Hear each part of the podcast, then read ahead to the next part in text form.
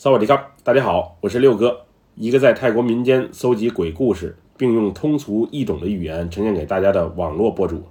今天带给大家的故事叫《穿蓝衬衫的帅哥》，来自一位曼谷女士的分享。接下来就让我们一起进入到这个故事里。我叫扎伊，住在曼谷的邦田地区。邦田是曼谷五十个区之一。这里，虽然不算市中心，周边也没有什么著名的景点。不过人口密度挺大，我住在这里已经近四十年了，很喜欢这边的氛围，主要是购物和生活都挺方便。进城的话呢，坐轻轨就能直达。我家住在邦田的一个旧小区里，说是小区，其实连个院墙都没有。富人和穷人呢混居在这个区域，唯一的区别就是富人的家占地面积大，院墙高，建筑呢也漂亮。而像我们穷人的房啊，可能就是个简易的排屋，又或是老式木屋，下雨天啊还少雨的那种。我家还算可以，住在一个连排的两层小楼里，虽然有些旧，不过一家四口住在里边啊，还是蛮舒服、蛮温馨的。一层呢是客厅，二层两房间啊，分别是我和我老公以及两个孩子们住的。房子是以前贷款买的，现在基本上也还清了。我老公在一家工厂啊做技师，我则在小区里一家大户人家做保姆。工资虽然不高啊，但是工作也谈不上太辛苦，而且还管两顿饭。像我这种没有一技之长的中年妇女啊，能找到一份合适的工作已经很知足了。我们那片区域因为巷子复杂，路灯啊还少，所以每到傍晚时分呢，特别的瘆人。骑摩托车抢包、入室盗窃。又或是打架斗殴的事情，时常有发生，而且有几个恶性案件啊，还上过电视新闻。因为这边的治安确实不好，所以我老公呢，每天骑着摩托车啊接送我上下班。不过我家离工作的地方也不远，直线距离呢也就三五百米左右。不过道路啊错综复杂，需要经过多个巷子，左拐右拐之后呢才能到达，很是折腾。接下来呢，我就开始讲述我的。恐怖经历。有一天，我晚上八点钟下班之后呢，老公骑着摩托车去接我下班。当我们经过一条有点荒芜的巷子的时候啊，借着路边微弱的灯光，我发现前面的空地旁啊，停着一辆豪华轿车。具体小车是什么牌子啊，我还真不清楚。但我能肯定，肯定不是宝马、奔驰这类的车，因为他们的车标啊，我还是认识的。当时我想，这辆豪华小轿车。怎么会大晚上停在这里呢？旁边就是一片空地，也没有住家和商店。嗯，估计是车抛锚了，等待着有人来救援吧。当摩托车经过豪华轿车的时候啊，我还发现这车竟然是红牌子，车牌号是四个六。看这车型和车牌啊，我就估计这车啊绝对价值不菲。像我们这种平民老百姓啊，估计一辈子也买不起。第二天晚上啊。我老公还是像往常一样接我去下班。经过昨天那个巷子的时候啊，我发现那辆外形超酷的豪华轿车还停在那里。不过这回车旁边啊不是空无一人，而是在车尾处啊站了一个男人，一个相貌英俊、气质还不错的中年男人。这个男的戴个金丝眼镜，上身穿蓝色长衬衫，下身呢则穿一个深灰色的西裤。而且还打着领带，看起来特别的绅士。因为这个中年男人啊，颜值还不错，所以当时我呢特别多瞄了两眼。当时我想，这车昨天就停在这里，今天怎么还停在这里？这男人到底是在等人，还是在等修车工来拖车？因为我们这边治安不好啊，当时我还挺为这男的担心，怕他被抢，又怕他被人伤害。回家之后呢，我把刚才的。想法啊，告诉了老公，老公对这辆豪车印象也特别深。当我谈到这个帅气男人的时候啊，老公却说他刚才什么也没看到。嗯，什么男人？我刚才只看见车，没看见有人在车旁啊。我老公说道。当时我也没太把这事放在心上，毕竟夜深人静，老公专注骑摩托车，没注意到也正常。第三天早上。丈夫送我上班的时候呢，我注意到那辆豪华小轿车还在路边停着。不过这回啊，我没看见车旁边有人。当时我还跟老公说，如果今晚咱们回家的时候还看见有人站在车旁啊，我想下车啊去问问他发生了什么事儿，需不需要帮忙。毕竟这车停在这儿都三天了，估计真是遇到了麻烦事儿。因为正值曼谷雨季啊，那天下了一整天的瓢泼大雨，而且还是电闪雷鸣的那种。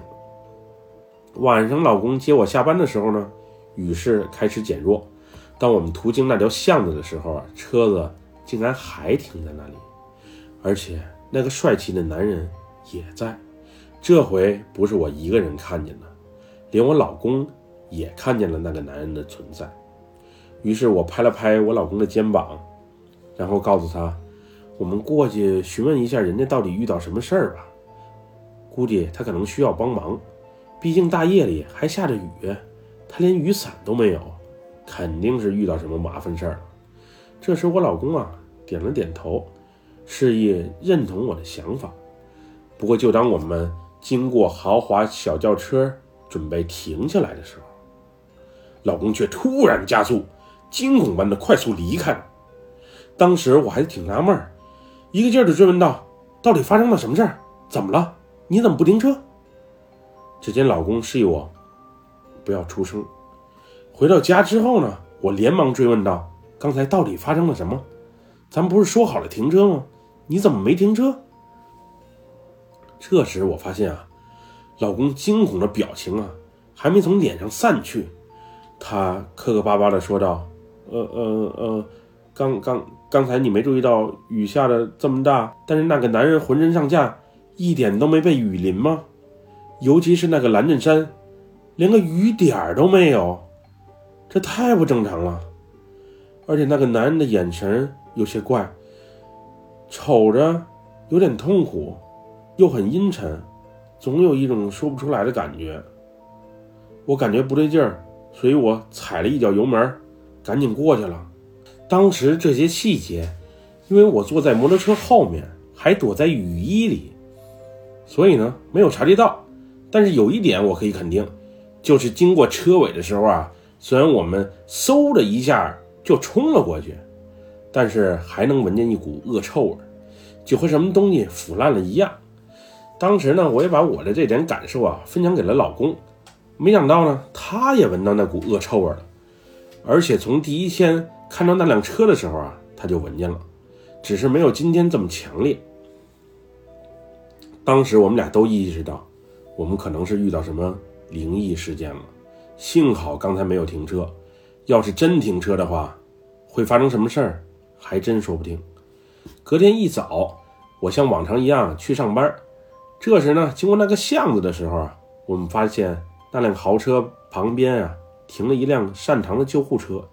以及一辆警车，我和老公啊都挺好奇，于是呢就凑过去看了两眼。此时我们感觉到那股恶臭味啊更加的浓烈了，虽然隔着得有三五米远啊，但还是能强烈的感受到。警察看见我俩凑过来，还像是知情者，于是呢就和我们闲聊了两句。当时我还把昨晚的灵异遭遇啊讲给他们听。只见那时原本面带微笑的年轻警察，听了我们这番话之后啊，面部表情瞬间僵硬了起来，然后让我们稍等一下，配合一下调查再走。我和我老公一听这个，顿时就慌了神儿，莫非人家把咱们当成嫌疑犯了？我真是太冤了。后来旁边的老警官啊，紧着和我们解释，啊，不是把你们当成嫌疑犯了，而是有些细节呢，需要和我们确认一下。一会儿就放我们离开。过了一会儿，又一辆警车来了，从车上下来了三个人。原来这辆车啊停在这里啊已经三四天了，周围的居民呢觉得挺奇怪，于是就报警了。警察来的时候啊也闻见了车后备箱那传来的异味，但是因为联系不上车主，所以不敢私自把后备箱啊撬开。另外后备箱没有锁孔，是那种电子锁。非专业人士呢也打不开。后来他们和上级领导啊请示了一下，局里又派了一队警员过来，还拿着开锁的电子工具。不一会儿呢，这车的后备箱啊就被打开了。此时大家往里面一瞅，后备箱里竟蜷缩着一位中年男子，而他身上穿的，就是我们那天看见的蓝色衬衫和深灰色西裤。感觉这个男人啊，已经是死亡多日了，不仅全身浮肿啊，而且已经开始腐烂了。看见尸体头部的大量血迹，我估计不是中枪了，就是被顿悟攻击了。至于这个男子啊，是不是我那晚看见的那个帅气的男士，那就不得而知了。不过看他的穿着啊，我估计就是。打开后备箱的一瞬间。刚才听我们诉说前几日经历的警察和擅长的工作人员啊，都不由自主地瞅向了我俩。他们此时也意识到，我们一定以及肯定这两天遇到的，就是这个男子的鬼魂。我老公当时看见这恶心的一幕啊，更是不争气的昏厥了过去。我一个女的都没被吓昏，你一个大老爷们却被吓昏了，还当着这么多警察的面你说丢不丢人？那天我也没去工作，而是呢在家里好好照顾老公。不过那天的我啊，也确实是被吓坏了，主要是那尸体啊，确实是太恐怖了，全身腐烂啊，还散发着异味，有些地方还是跟长了蛆一样，太恐怖了。之后我俩接连发烧了三天，从那以后，我向雇主申请，每天提早俩小时让我下班，也就是日落之前。